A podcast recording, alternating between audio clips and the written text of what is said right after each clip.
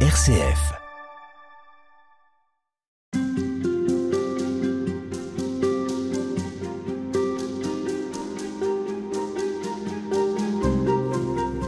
Père Étienne Kern, bonjour. Bonjour. Vous êtes euh, le recteur du sanctuaire du Sacré-Cœur à Paray-le-Monial, Oui. en Bourgogne.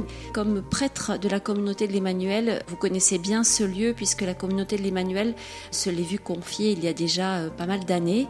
L'animation du sanctuaire, et puis c'est aussi bien sûr un lieu très connu pour les sessions de la communauté de l'Emmanuel qui sont accueillies euh, chaque année pendant l'été. Ça attire des milliers de personnes et depuis le XVIIe siècle, Paray-le-Monial est un sanctuaire euh, très connu qui a attiré des millions de pèlerins, on va en reparler. Au cœur de ce sanctuaire et de cette spiritualité, il y a le Sacré-Cœur de Jésus et une figure celle d'une jeune religieuse avec un drôle de nom, Marie-Marguerite Alacoque. Il s'agit d'une sœur de la Visitation. Euh, Père Étienne Kern, j'aimerais que vous nous racontiez l'histoire de cette jeune femme et ce qui fait que Paray-le-Monial est devenu Paray-le-Monial. Alors Paray-le-Monial, euh, de fait, est devenu Paray-le-Monial grâce à Sainte Marguerite Marie euh, Alacoque, qui naît le 22 juillet 1647 et va mourir le 17 octobre 1690. Euh, donc le siècle de Louis XIV, le grand siècle. Elle naît dans, pas très loin d'ici, de Paray-le-Monial. Elle naît à une trentaine de kilomètres dans un petit village appelé Vérovre, dans une famille plutôt aisée. Son père, Claude, est bailli du roi. Et avec son épouse, euh, Philiberte, ils vont avoir sept enfants. Marguerite Marie va perdre ses deux sœurs euh, en bas âge. Et au- dans cette famille, marquée bien par la, la- la joie familiale, elle va déjà vivre une première expérience spirituelle Très à tôt. l'âge hein. de 5 ans. Voilà, c'est très précoce. Voilà, elle a déjà une intimité forte avec le Seigneur, notamment un jour où elle va dans le château de Corcheval, le château de sa marraine, où elle se sent appelée intérieurement à dire au Seigneur, mon Dieu, je vous consacre ma pureté, vous fais vœu de perpétuelle chasteté. Elle racontera qu'elle ne comprenait pas bien les mots qu'elle prononçait Cinq ans, à l'âge de 5 ans. Voilà. Ça laisse songeur.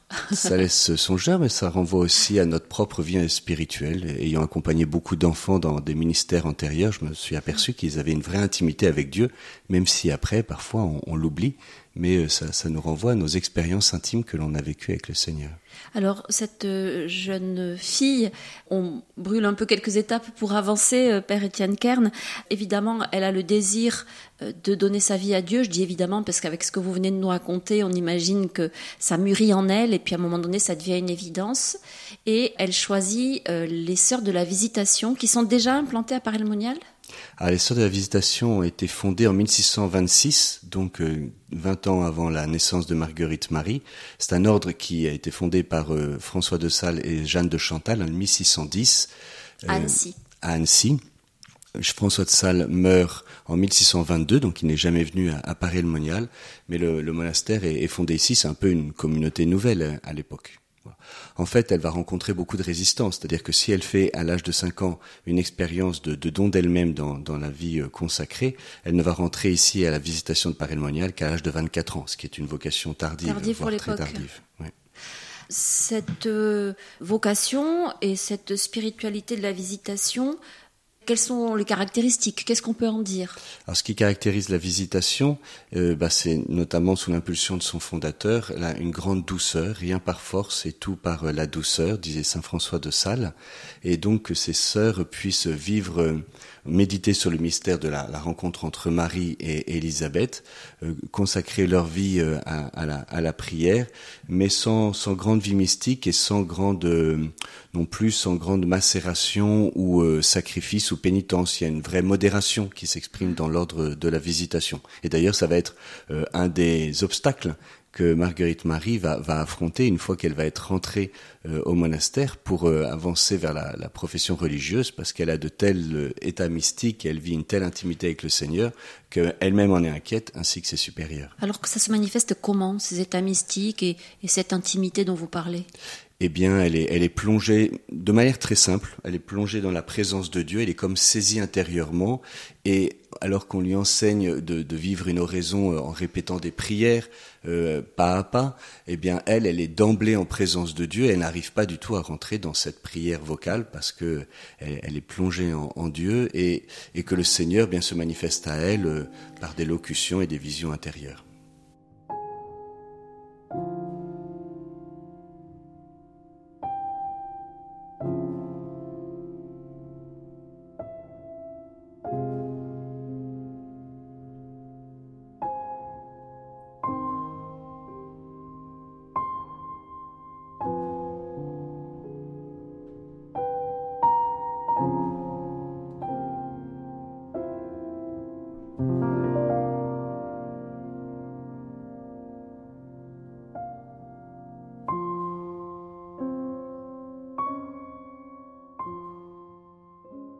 Père Étienne Kern, je rappelle que nous évoquons avec vous la spiritualité de Parel Monial, en évoquant bien sûr la figure centrale euh, de euh, ce lieu et de ce qu'il est devenu, le sanctuaire que l'on connaît aujourd'hui, Marguerite Marie. Euh, vous disiez qu'elle bénéficie de, visions ou de, paroles, elle entend des paroles du Christ et c'est quelque chose qui est très présent dans sa vie manifestement. Est-ce que euh, on, connaît le nombre d'apparitions? Est-ce qu'on peut vraiment parler d'apparitions? Comment est-ce que l'Église nomme ce qui s'est passé ici? Alors, comment Marguerite Marie le nomme Il ne me semble pas qu'elle utilise le mot d'apparition. Et lorsque l'on parle d'apparition, ce sera plus un terme générique qui recouvre l'ensemble des locutions, des visions, euh, des expériences euh, qu'elle vit. Euh, Marguerite Marie lui dit alors qu'elle était en profond recueillement, le Seigneur Jésus se présente à elle. Donc quelque chose de très sobre dans la description, même si c'est très intense dans la matière de ce qu'elle vit. Euh, en fait, on lui a demandé d'écrire, euh, son père spirituel lui a demandé d'écrire et de relater, et dans ce manuscrit autobiographique qu'elle a élaboré un peu à son corps défendant, parce que c'est quand même très intime et qu'elle en a été très humiliée, parce qu'elle voulait pas se mettre en avant, on peut répertorier une trentaine d'apparitions, euh, même si en fait on, nous, présentons habituellement le message à partir des trois apparitions principales de 1673, 1674 et 1675. Pourquoi est-ce que vous disiez que ça pose un problème à, ses sœurs et à elle aussi? Parce que le chemin de la vie ordinaire, c'est pas euh, l'extraordinaire, c'est l'ordinaire de la vie de prière, humble, cachée, la vie commune. Et donc là, il y a quelque chose qui l'attire de, de la vie commune et, qui et qui est pas du tout ce à quoi elle aspire. Elle aspire à être cachée, à aimer le Seigneur, euh, je veux dire euh, simplement sans, sans qu'il y ait rien qui la distingue des autres. Voilà. Et, donc elle, elle en est elle-même très humiliée et, et les, ses supérieurs eh bien euh, aimeraient bien qu'elle puisse vivre un chemin de vie euh, qui correspond à la visitation. Ça les inquiète, ça fait peur? Manifestement, en tout cas, elle, ça l'a beaucoup inquiétée. Et puis, euh, comme elle-même n'y peut rien, parce que c'est le, Seigneur l'a, l'a saisie intérieurement et que les supérieurs constatent l'obéissance et l'humilité de Marguerite Marie, eh bien, en fait, ils vont, elles vont simplement accueillir leur sœur avec ce qu'elle vit. Ce qu'elle vit, donc vous avez parlé de, de moments d'extase, euh, c'est très spectaculaire?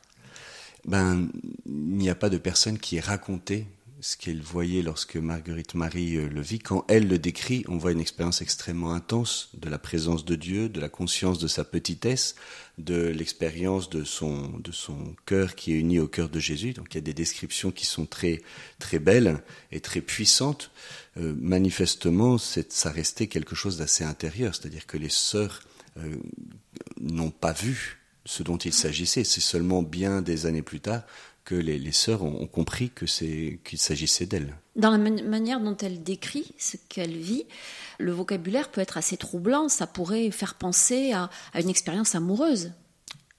Ah c'est une expérience amoureuse. alors, si c'est troublant que l'expérience chrétienne soit une, expérience amoureuse, alors où va-t-on? Non, non, bien sûr, c'est une non, expérience amoureuse. Non, mais je veux parler de sensualité. Alors, oui, c'est plutôt le langage du feu. Donc il y a vraiment quelque chose euh, qui, revient sans cesse. Il y a une tendresse, il y a une douceur, il y a euh, exprimé aussi dans, dans, les mots du XVIIe siècle, mais c'est surtout l'expérience du feu, des flammes, de la fournaise, du soleil, l'expérience du cœur de Jésus qui est enflammé et qui enflamme le cœur de Marguerite Marie. Est-ce que c'est rare alors je ne sais pas si on peut parler d'apparition, mais utilisons ce terme, des apparitions du Christ, alors qu'on est très habitué, si je puis dire, à celle de la Vierge Marie.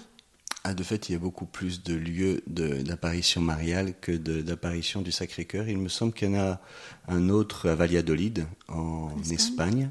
Mais sinon, de fait, les apparitions de, je pense que des, personnes qui vivent une expérience euh, intime de Jésus qui leur apparaît, ça peut arriver. Maintenant qu'il y a effectivement un message euh, spécifique donné pour l'Église pour pouvoir actualiser l'Évangile euh, comme un signe des temps pour aujourd'hui, ce que constitue un certain nombre d'apparitions mariales, pour, Jésus, de fait, c'est beaucoup moins fréquent. À quel moment, par Elmonial et, et ce qui arrive à Marguerite Marie, va commencer à s'ébruiter et attirer des gens c'est après sa mort? C'est après la mort de Claude la Colombière, qui est le jésuite qui va l'accompagner spirituellement et qui va authentifier euh, les apparitions comme vrai nom, de Dieu. Les, notes de ses retraites spirituelles vont être publiées juste après sa mort en 1682 et elles vont connaître un grand succès parce que c'est bien écrit et qu'il y a une vraie expérience spirituelle. Et en fait, il fait état des apparitions à Paris monial puisque entre la première et la deuxième, il passe à Paris et donc la, la retraite de 1677 est très fortement marquée par Marguerite Marie et le Sacré-Cœur.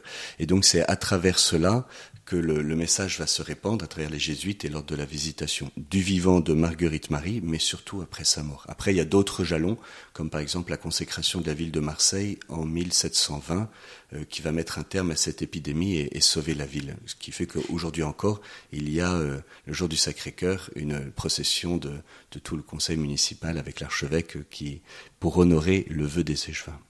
On vous retrouve demain pour poursuivre. Oui, à demain.